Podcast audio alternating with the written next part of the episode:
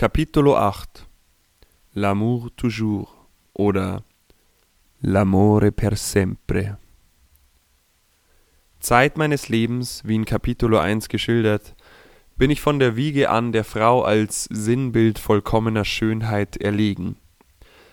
Galt meine Liebe in der Zeit als Gigolo vor allem der Weiblichkeit als eben diese Abstraktion einer Idee, so zentrierte, ja man möchte fast schon sagen, materialisierte sich diese Liebe schlussendlich in meiner Muse, meiner Lebensabschnittsgefährtin, meiner Ronja, meiner Räubertochter. In diesem Kapitulo soll es schließlich um das eine gehen, um die Liebe und wie ich sie fand. Denn wie jeder, der schon einmal geliebt hat, sicher weiß, die Liebe ist alles, aber die Liebe ist nicht alles. Wie bereits beschrieben, war ich am Zenit meines Daseins als Gigolo. Die Damen lagen mir zu Füßen. Wie gewohnt begab ich mich auf die Jagd, unter anderem begab ich mich auf eine Lustreise, welche ich als Gmade Wiesen bezeichnen würde. Doch der Reihe nach. Schon seit klein auf fahre ich Ski und ohne hier überheblich klingen zu wollen, ich fahre überdurchschnittlich gut. Tatsächlich würde ich mich als Naturtalent bezeichnen, auch das habe ich wohl in die Wiege gelegt bekommen. Hätte ich damals bei meiner Geburt als erstes einen Ski gesehen und nicht diese wirklich heiße Krankenschwester, wer weiß, wohin mich meine Karriere geführt hätte aber darum soll es hier nicht weitergehen. Wegen meiner Liebe zum Skifahren und der heiteren Lustbarkeiten habe ich den jährlichen Skiausflug des Skiclubs Waschelbeck für mich entdeckt. Mittlerweile bin ich eine lebende Legende des Skiclubs. Der mit dem Mickey Maus Pulli ist dort jedem ein Begriff. Leider kann ich diesen Pulli, seit scheinbar meine Waschmaschine kaputt ging, nicht mehr tragen er passt mir plötzlich nicht mehr um den Bauch, und an den Armen wurde er mir zu weit. Doch dem jährlichen Ausflug blieb ich treu. Weiber? Muse?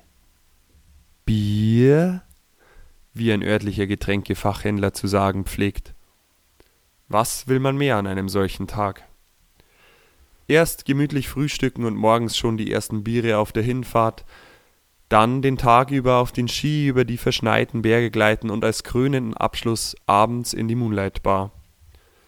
Ich sollte vorwegnehmen, dass die im Volksmund als Waschelbecker Bumsbus bekannte Après-Ski-Fahrt schon die ein oder andere ernsthafte Beziehung hervorgebracht hat.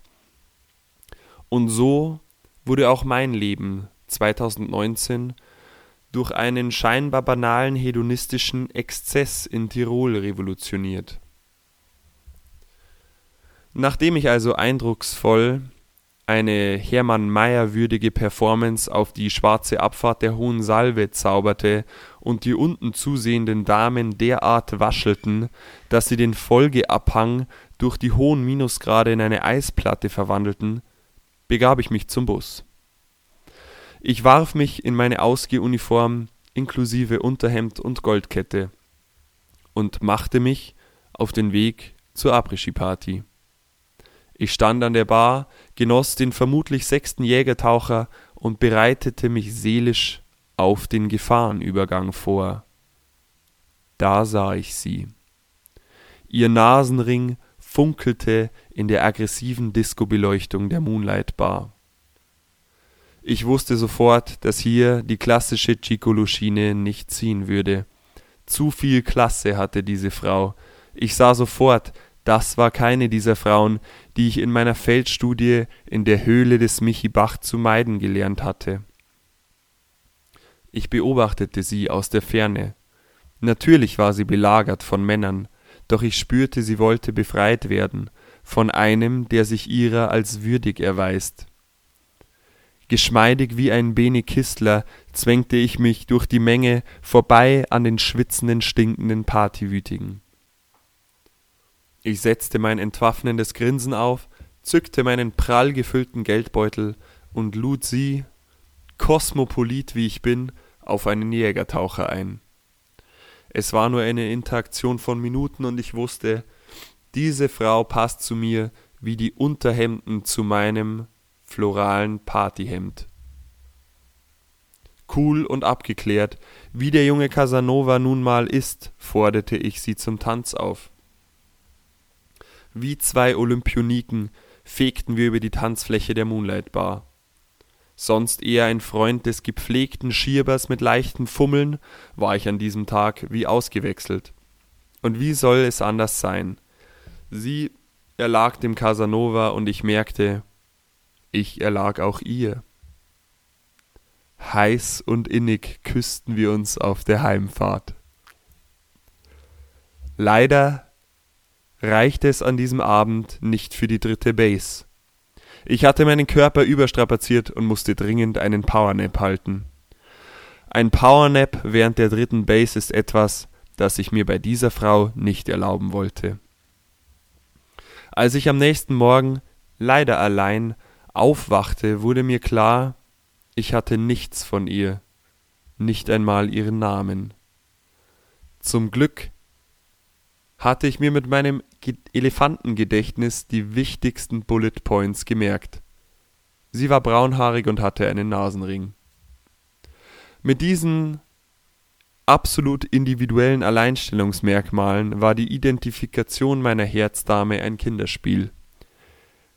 Der Rest ist, wie schon gesagt, Geschichte. Eine liebevolle, zärtliche und mehr als erotische Geschichte.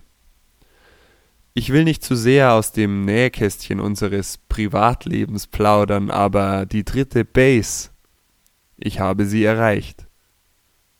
Mehrmals. Teilweise auch mehrmals hintereinander.